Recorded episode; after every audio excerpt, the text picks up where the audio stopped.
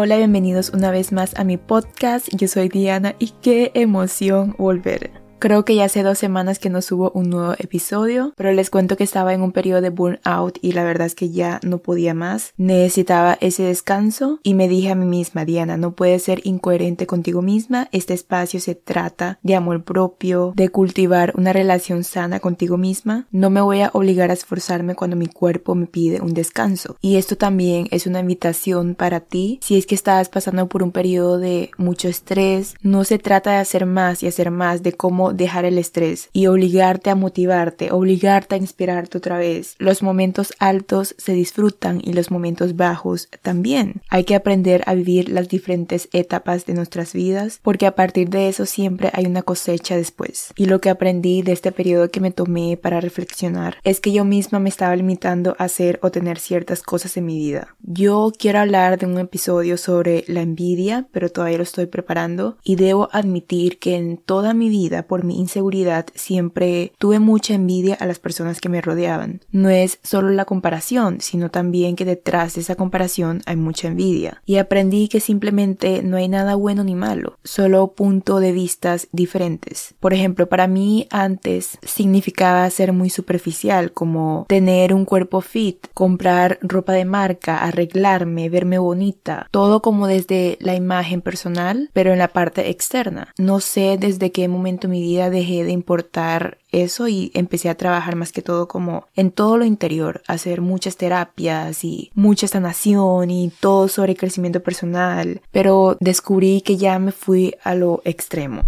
Sea, como que ya todo muy espiritual, todo muy interno y eso era como más profundo, cada vez más profundo. Y al final sí, o sea, si llegas a sanar, si llegas a mejorar, si llegas a poco a poco ser tu mejor versión, pero esto tampoco quiere decir que la parte externa o lo físico no importa. Al final y a cabo vivimos en la tierra, o sea, estamos aquí para algo. Estamos en un cuerpo físico para algo y por algo. Entonces, si a ti te hace ser más confiada, tomarte fotos bellas, ser una modelo, maquillarte todos los días. Eso no significa que seas una persona presumida o que eres demasiado superficial, sino al contrario, se nota cuando una persona lo hace desde el amor y la confianza a una persona que lo hace desde el miedo y la inseguridad. Mi lección más grande es que siempre estaba viviendo para y por los demás. Recuerdo que mi primera carrera o profesión escogida cuando era chiquita. Tenía como creo que 6, 7 años fue ser diseñadora de modas hasta hoy en día, pero nunca tomé la decisión de estudiarla por, como me decía la sociedad, por mis papás, porque decían que pues el arte no es algo que te aporte, no te va a hacer dinero, etcétera, etcétera, y son como todos pensamientos limitantes de la sociedad. Y eso es otro tema, pero yo descubrí que yo hacía todo eso, era como para impresionar a la gente, siempre era como para por los demás, o si no buscaba maneras de ayudar, de servir a los demás. Como voy a sacrificar mi tiempo para estudiar mucho nutrición, para estudiar mucha terapia y, ir a hacer muchas cosas para luego poder enseñar a las demás personas a través de mi experiencia. Pero entonces me pregunté, ¿cuándo de verdad haces algo por ti y para ti? O sea, únicamente tu deseo genuino, o sea, desde que eras chiquita, como estudiar diseño de modas, Así que sí, ahora me siento, siento como una nueva yo, o sea, literalmente cuando, como si volvieras a nacer, tipo renovadísima y con muchísima creatividad y energía para seguir con todos mis proyectos, pero ahora lo hago de forma sana, porque antes lo que hacía era como, tengo que trabajar todos los días, tengo que hacer esto, tengo que hacer esto y todo era como que el deber ser porque quería ayudar a la gente, pero no me estaba dando cuenta que no me estaba priorizando.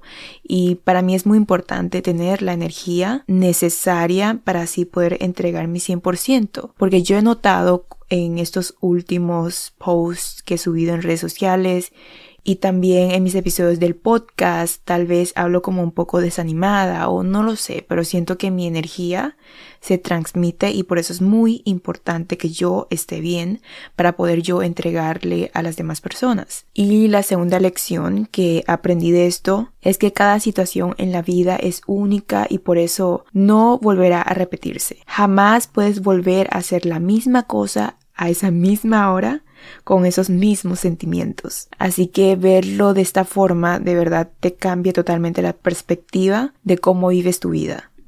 En los momentos depresivos o más bajos aprendes a valorarlos más porque no existe otro momento igual. Ese momento es especial y hay que abrazarlo. Por eso vivir en el presente es la clave de la felicidad. Y la gratitud solo está en el presente. No es que las personas felices sean más agradecidas, sino que son felices porque son agradecidas. Así que aprendí a valorar cada momento de mi vida y no tratar de huir de ella, porque yo lo que hacía era que me huía. En mis momentos depresivos lo que hacía era esforzarme todos los días y obligarme a ser feliz, obligarme a ser positiva, obligarme a motivar más. Y es como vivir un duelo. Tú tienes que procesar ese duelo, tienes que vivirlo, no puedes escaparte. Y bueno, esta es una pequeña introducción al episodio del día de hoy, que sé que no tiene nada que ver con lo que les conté, pero por eso la afirmación que les quiero regalar esta semana es me permito ser prioridad me permito ser prioridad.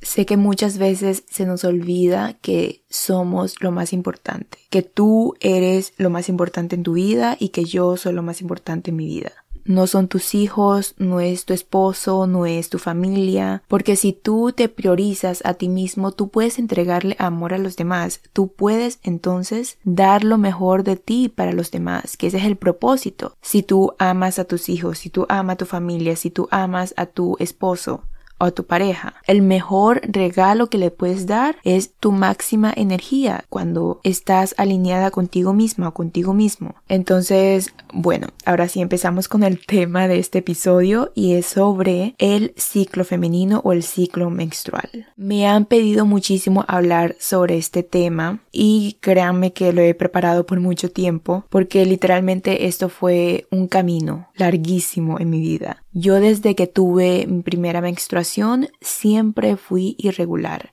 y tomé pastillas anticonceptivas por dos años, luego los dejé, luego pasé por siete años de amenorrea, o sea, ausencia de periodo, literalmente siete años sin ver mi periodo o ver mi regla. Y créeme que para una mujer eso es impactante, aunque para mí yo del pasado era como, ah, yo feliz, yo feliz porque no tengo cólicos, no tengo periodo, o sea, literalmente puedo hacer todo lo que quiero durante todos los días y, y no, la verdad fue una de las causas de por qué tenía ansiedad y depresión, por ese tema hormonal y emocional que tenía. Entonces quiero hablar de episodios separados sobre el síndrome de ovario poliquístico y la menorrea porque son casos totalmente diferentes y en un episodio no creo poder hablar tantas cosas. Así que este episodio va a ser más que todo sobre cómo regular tu ciclo menstrual, cómo alimentarte, cómo nutrirte, tanto físicamente como emocionalmente. Para mí es muy importante tener un ciclo menstrual sano porque eso habla mucho de cómo es tu energía femenina de qué tanto te amas, de qué tanto te permites ser mujer, de cómo está tu salud interna,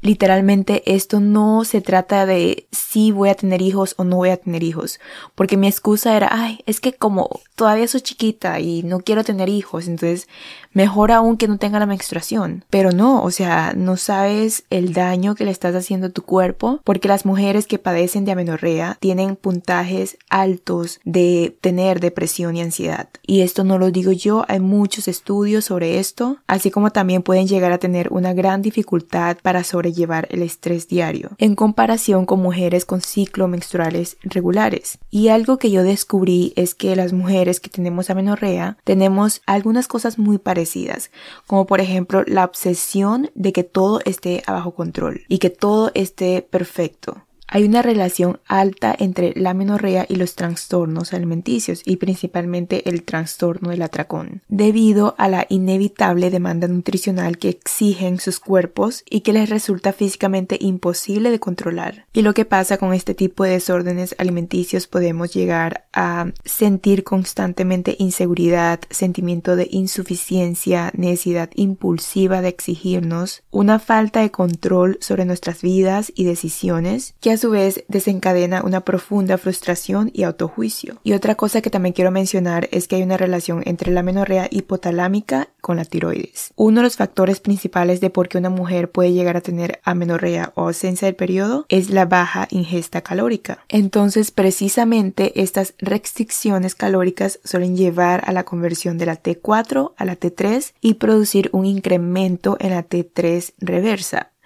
Bueno, ya sé que esto suena demasiado científico y no quiero explicarlo de una forma médica, pero básicamente las mujeres con amenorrea tienen niveles más bajos de hormonas tiroideas. Y esto yo lo vivo en mi propia carne y hueso porque yo tengo un problema con mi tiroides y hay una tendencia alta de sufrir de hipotiroidismo. En general, si estás pasando por un periodo de amenorrea, el consejo que te puedo dar es ir aumentando tu ingesta calórica y es muy recomendable la suplementación porque hay un déficit nutricional y también priorizar el descanso, así como el fortalecimiento del sistema inmune. Entonces los suplementos que yo recomiendo son el magnesio de 350 a 400 miligramos antes de dormir, el zinc lo puedes tomar con una comida fuerte, la vitamina C unos 1000 miligramos en el desayuno o la primera comida y el ashwagandha que ya lo he mencionado en mis episodios pasados, pero este es totalmente opcional.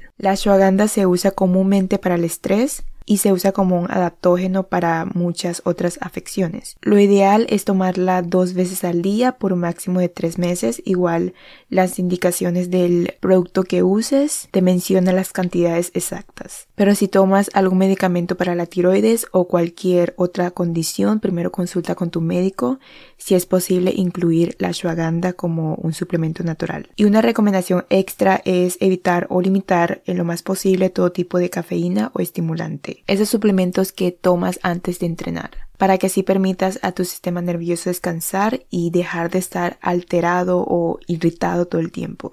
Y con el tema de llevar un balance con tu ciclo menstrual, yo recomiendo mucho la aplicación Clue es la aplicación que la llevo usando desde hace años y la amo porque puedes registrar tus emociones, qué tanta inflamación tienes, cómo es tu sueño, si tienes acné, qué días te llega el periodo y te avisa en la aplicación y es exacto. Pero también recomiendo mucho anotar tus emociones durante todo el ciclo menstrual, no solamente el periodo, o sea, no solamente cuando estés pasando por la fase menstrual, sino durante todo el mes. Registra todo lo que ocurre físicamente emocionalmente y tus relaciones personales.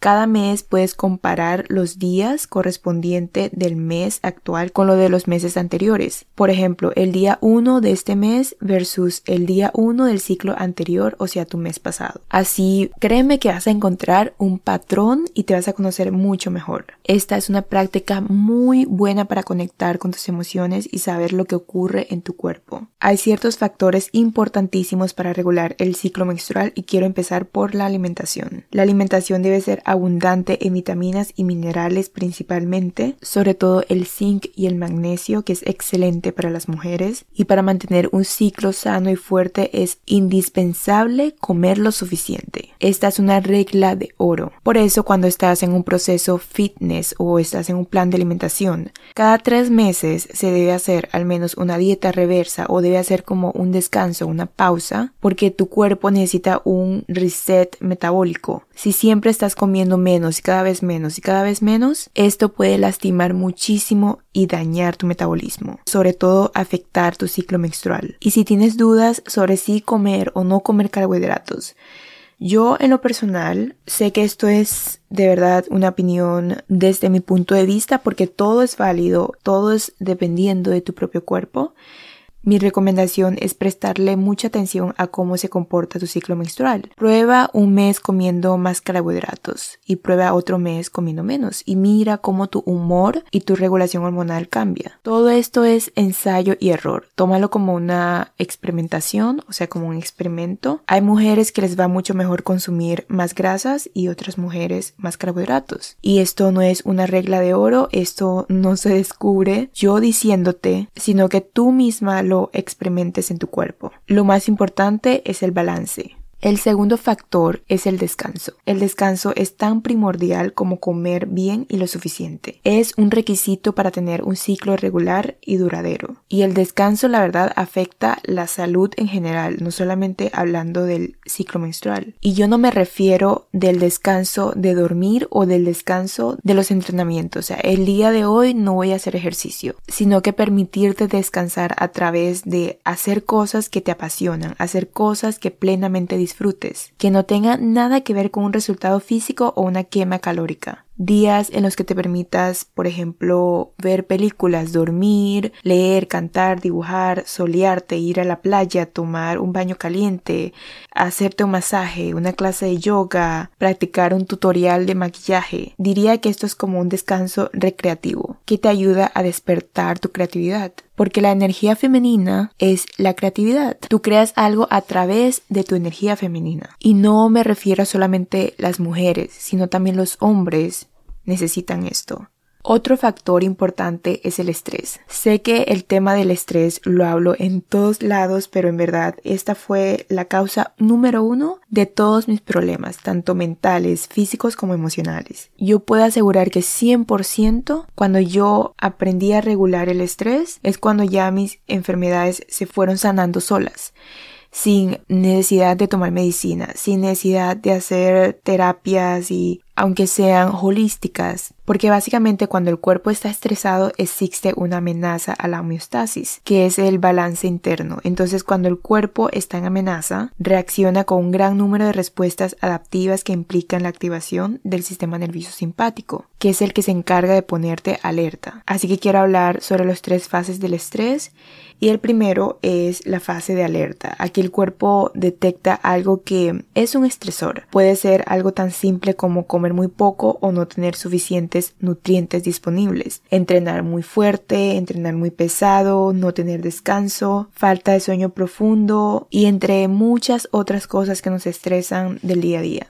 En reacción a este estresor, el hipotálamo estimula las suprarrenales para secretar adrenalina. En la fase 2 es la fase de defensa. Esta fase se activa únicamente si el estrés de la fase 1 se mantiene. Lo que pasa con esto es que después las suprarrenales van a secretar un segundo tipo de hormona, que es el cortisol. Ahora su papel o su rol principal es mantener constante los niveles de glucosa en sangre, para que los músculos, el corazón el cerebro tengan gasolina o tengan la energía necesaria. Pero lo que pasa con el cuerpo es que empieza a estar en defensa. Es una fase de resistencia y el organismo está peleando en contra para aguantar. Y la fase 3 es la fase del agotamiento. Si la situación persiste, o sea que si todavía no existe nada para gestionar el estrés y calmar tu sistema nervioso, poco a poco las hormonas secretadas son menos eficaces y empiezan a acumularse en la circulación. Entonces, en resumen, como resultado, el organismo está invadido día a día de hormonas que tendrán un gran impacto negativo en la salud,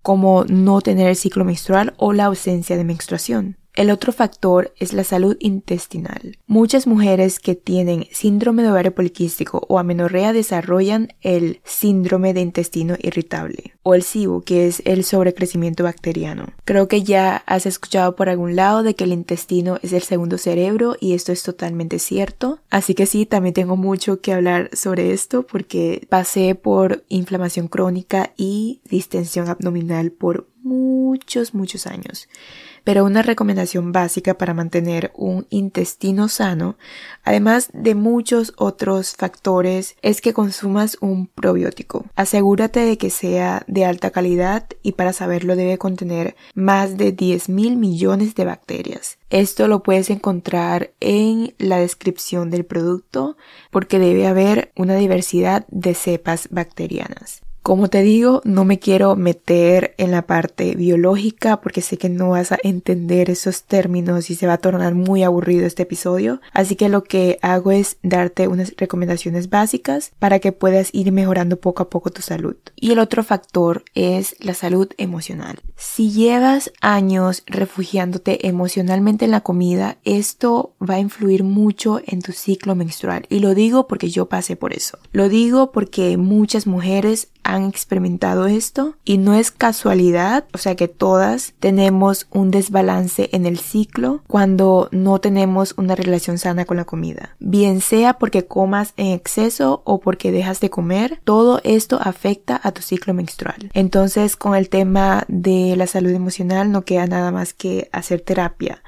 tomar cursos y sanar y todo esto. El autoconocimiento, permitirte de verdad conocerte en lo más profundo y entender tu historia y la raíz y el porqué de las emociones. Ahora sí, esta es la parte más interesante del episodio, por eso lo dejé de último, porque quiero cerrar con algo interesantísimo y es sobre qué hacer o qué recomiendo hacer en las diferentes etapas de tu ciclo. Empezamos con la fase menstrual, que es cuando nos llega o nos baja la menstruación, el periodo, la regla, como lo llames. Cuando estás en tu periodo es recomendable consumir alimentos calientes y cocidos y no fríos. Esto es Clave, clave, clave, especialmente en los días 2 y 3. Es necesario mantener tu estómago cálido para reducir los dolores menstruales, evitar los alimentos crudos porque pueden llegar a producir un desbalance en tu cuerpo. Además, en este tiempo tu digestión no está funcionando de la manera más óptima, así que por eso es recomendable consumir alimentos cocidos que crudos. También alimentos de alta densidad nutricional porque también estás perdiendo nutrientes, tu cuerpo está pasando por un proceso inflamatorio y requiere de muchos nutrientes para poder balancear eso. Evita los alimentos pesados o procesados como el azúcar, las harinas refinadas, las grasas saturadas para que puedas bajar la inflamación. Asegúrate de consumir suficiente cantidad de vitamina C y hierro porque estás perdiendo sangre durante la menstruación. Aunque no sea mucha la cantidad, igual es muy importante. También alimentos fermentados es muy bueno para la digestión, para ayudarte a digerir mejor los alimentos. Este es un periodo de alimentos de confort, alimentos que te dan una calidez, así como una sopita que te cocina la abuela, el arroz con pollo, como algo de verdad así súper confortable, que te suavizan el estómago. También asegúrate de hidratarte lo suficiente, necesitas electrolitos, estás perdiendo muchos líquidos, así que consume sandía, pepino, alimentos con alto contenido de agua, para que así también bajes la retención de líquidos, porque sí, somos así las mujeres, tendemos a retener bastante líquido antes y durante la menstruación. Si estás en un plan alimenticio bien estructurado y te estás pesando en la báscula, no te recomiendo hacerlo en estos días, porque de verdad los números van a cambiar demasiado. Y esto es por tu salud mental, para que cuides de no caerte en pensamientos negativos, porque igual durante el periodo somos mucho más sensibles somos más emocionales, entonces cualquier cosa nos puede afectar. Entonces si ves que aumentaste de peso, que no es grasa, sino retención de líquidos, puede llegar a afectarte mucho emocionalmente. Y la fase menstrual es la fase de descanso, es la fase de reflexión, es la fase de conectarte contigo misma, es la fase de no estar tan activa, o sea, simplemente darte ese periodo de tener menos cosas en tu to-do list, en tu agenda. Porque esta fase yo lo llamo como la fase de invierno. ¿Qué hace uno en invierno? Ahí hace menos cosas, disfruta más en la casa porque hay más frío. Entonces, míralo así, la fase menstrual es un periodo de descanso. Por muy fit que seas, lo recomendable es que bajes la intensidad o lo más bueno que puedes hacer es cambiar ese ejercicio por yoga, por estiramientos y no sobreestresar a tu cuerpo. Quiero hacer un paréntesis y es que hay dos tipos de ciclo menstruales. Está el ciclo de la luna roja y el ciclo de la luna blanca. Si no estoy mal, si no me equivoco, creo que sí se llaman así. Esto está en un libro, no recuerdo bien su nombre. Si lo encuentro lo voy a dejar en mi lista de Amazon. El ciclo de la luna blanca es cuando te llega el periodo en la luna nueva y el ciclo de la luna roja es cuando te llega el periodo en la luna llena. Yo siempre he estado en mi ciclo de la luna roja, yo creo que es porque tengo mucha energía masculina. Me falta mucho aprender de esto, así que no quiero hablar de cosas que todavía no estoy 100% segura y no darles la información incorrecta. Pero sí sé que la fase de la luna roja tiene mucho que ver con si eres una persona que está produciendo más, que está en el servicio, al contrario del ciclo de la luna blanca, que estas mujeres se enfocan más en su creatividad interna. Ahora sí, pasamos a la siguiente fase y es la fase folicular, que ocurre entre el día 6 y 12 de nuestro ciclo. En esta fase se aumentan los estrógenos y la sensibilidad a la insulina.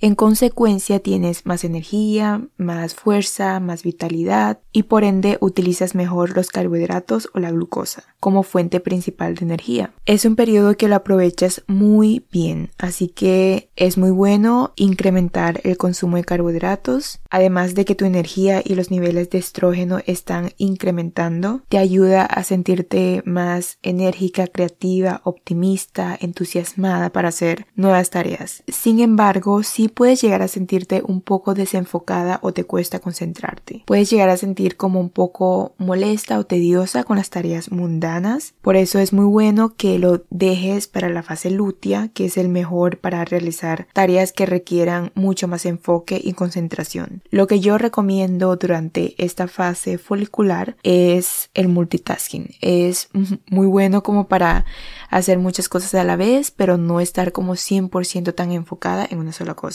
Y sobre el tema del ejercicio, yo le llamo como el momento del calentamiento. Así como cuando haces ejercicio está el warm up. Calientas previo al entrenamiento. Es muy bueno para esa transición de la fase menstrual a la fase folicular. Recuerda que la fase menstrual se priorizó el descanso Ahora viene el calentamiento. En esta fase estás en un ambiente hormonal perfecto para formar masa muscular. Además, tus niveles de hambre están mucho más controlados y no notas tanta retención de líquidos. Se recomienda incluir alimentos con minerales, sobre todo el hierro, para recuperar de tu menstruación, porque como ya dije, puedes haber perdido una gran cantidad de hierro.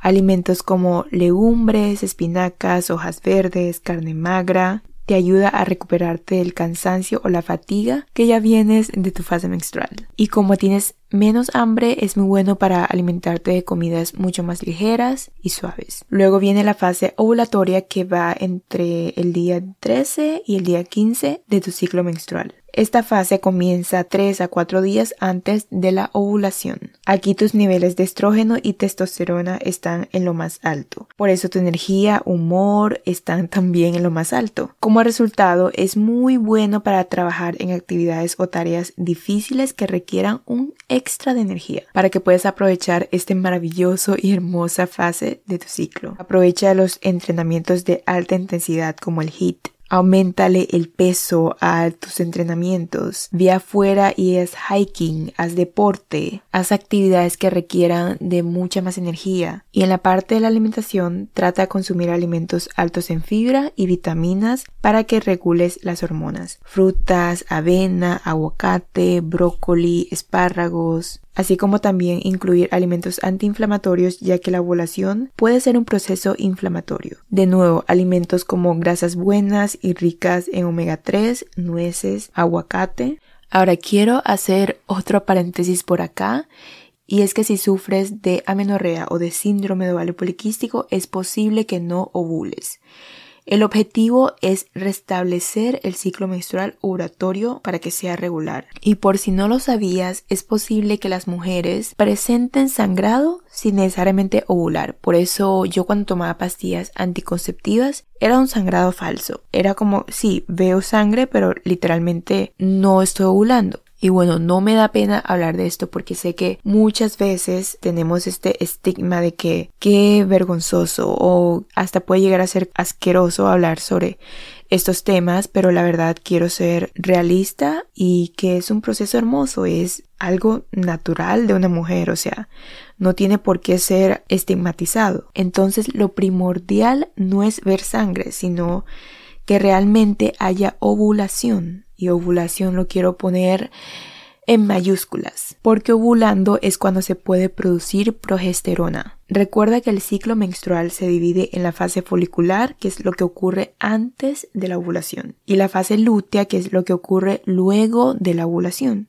Si no ovulas, no producirás progesterona y por ende no tendrás fase lútea, por decirlo así. En su lugar tendrás una fase folicular larga, en la que se produce solo estrógeno. Por eso llegan los desbalances hormonales y puedes llegar a tener un desequilibrio en las hormonas tiroideas también. A pesar de que llegues a tener un sangrado sin presentar la fase lútea, no será una menstruación regular y ovulatoria. Ojo, o sea, una menstruación regular tiene que tener ovulación, porque va a haber un exceso de estrógenos en tu cuerpo. Sin embargo, es normal tener un ciclo anovulatorio, o sea, que, que no haya ovulación, pero que siempre sea así ya no es algo saludable. Algunas cositas que pueden afectar, como la adolescencia. En el periodo de la pubertad es muy normal tener variaciones hormonales. También si tienes algún tipo de síndrome de ovario poliquístico, si tienes la prolactina alta, si tienes amenorrea, si consumes pastillas anticonceptivas, si estás en la perimenopausia, etcétera, etcétera. Y después viene la fase lútea, que es la última fase del ciclo, entre los días 16 y 28. Esto ocurre desde el día de la ovulación hasta el día antes de la menstruación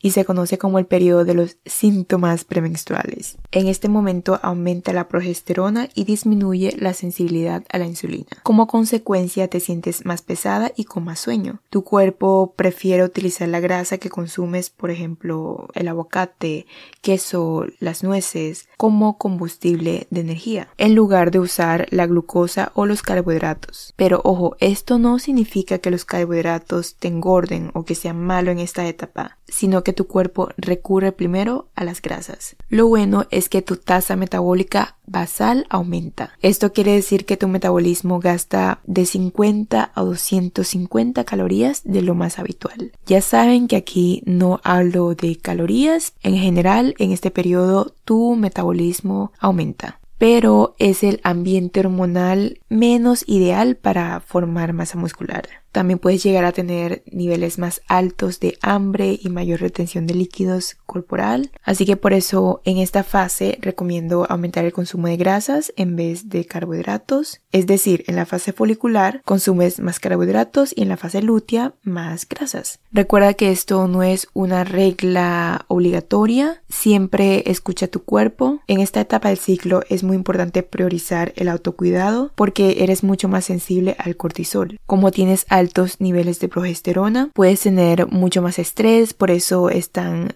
los famosos síntomas premenstruales, que sientes que te enojas por todo. Es una fase loca, pero por eso mismo tienes que priorizar el autocuidado y gradualmente disminuir las actividades intensas para hacer la transición a poco a poco entrando a la fase menstrual, que es cuando se recomienda no hacer ejercicio. En esta fase es muy bueno hacer ejercicios suaves como yoga, por eso yo le llamo la fase del estiramiento o el enfriamiento. Recuerda que yo mencioné sobre el calentamiento, ahora es el enfriamiento. También puedes caminar, hacer ejercicio en casa, actividades que no requieran de tanto esfuerzo y que te generen mucho estrés. E incluir alimentos que mejoran tus síntomas premenstruales, como por ejemplo consumir alimentos que te ayuden a producir más serotonina, el chocolate amargo, la quinoa, el aguacate, las nueces y disminuir el consumo de la cafeína, el alcohol, el azúcar, los alimentos muy salados, todo lo que te causa mucha inflamación y sobreestimulación en tu sistema nervioso. Porque como ya dije, eres mucho más sensible al cortisol, o sea, al estrés. Así que cuídate mucho y recuerda tomar el magnesio para ayudarte con la fatiga y el estrés porque es un periodo que puedes llegar a tener mucha ansiedad. Consume espinacas, semillas, el chocolate que me encanta siempre que nos antoja algo dulcecito antes de nuestra menstruación. Se recomienda mucho, mucho el cacao. Ahora sí, quiero terminar hablando un poco sobre la soya. Hay mucha información sobre esto de consumir soya o no, y es que la soya contiene fitoestrógenos o estrógenos vegetales que le han dado como una mala reputación de que su consumo puede ser perjudicial. Pero como sabes, yo no me gusta ir a lo extremo, a la obsesión, al exceso. Y yo pienso que el consumo moderado de soya y otros fitoestrógenos puede mejorar los síntomas del exceso de estrógenos. Algunos de estos síntomas más comunes son el síndrome premenstrual y los periodos muy abundantes, por ejemplo. Y estos estrógenos están naturalmente presentes en legumbres, nueces, semillas, avena, maní, el ajo, la manzana, los lácteos Sin embargo, lo que sí puede ser perjudicial para la fertilidad es el consumo de dosis altas de soya y tomarla como un suplemento. Yo he visto muchos suplementos de proteína de soya, lo cual es algo que no recomiendo y no me gusta porque tiene un alto efecto antiestrógeno. Además, este consumo en exceso puede llegar a afectar la absorción del yodo, que es un mineral muy importante para evitar los síntomas premenstruales y la hinchazón en los senos. También a la tiroides. El yodo es importantísimo para mantener una tiroides sana. Entonces, como resumen, cantidades moderadas de tempeh, tofu, leche de soya está bien y son aceptables, pero digo una cantidad moderada, como cualquier alimento. Y esto varía según cada persona, cada caso, si tienes alguna condición, si tienes una enfermedad autoinmune, si tienes amenorrea, síndrome poliquístico, etcétera, etcétera. Entonces yo digo que una ración al día, a modo general, está bien. Así que sí, no quiero alargar más, espero te haya funcionado y servido mucho este episodio. Si te sirvió y crees que le puede ayudar a otra persona, a tu amiga, a tu hermana, a tu mamá, a tu hija, a tu compañera de trabajo o compañera de clase, a todas esas mujeres afuera para que aprendamos a cuidar nuestro ciclo menstrual, a cuidarnos mucho más porque esto es literalmente un resultado de cuánto nos amamos, de cuánto valoramos a nuestro cuerpo, de cuánto lo cuidamos. Y esto no lo educan lastimosamente en el colegio, a mí nunca me enseñaron ni siquiera en la universidad, cuando es algo tan indispensable para un ser humano. Así que sí, si te gustó, me ayudarías un montón dejando un review en las estrellitas de este podcast, ya sea si me estás escuchando por Spotify, Apple Podcast o cualquier otra plataforma. Lo valoro mucho, mucho, mucho. Y sí, si te nace el corazón, en verdad, gracias, gracias por calificar este podcast, gracias por seguirlo, gracias por apoyar en mis proyectos, de verdad, eh, nunca me cansaré de agradecer por el simple hecho de escucharlo, de verdad es muy valioso para mí. Te mando un abrazo enorme, cuídate mucho, ya sabes, eres hermosa, eres valiosa, eres perfecta tal y como eres. También te espero en mis redes sociales, quiero escuchar tu opinión acerca de este episodio, envíame un mensajito por Instagram diciéndome qué te pareció, que tengas un maravilloso día o noche y nos escuchamos en un próximo episodio.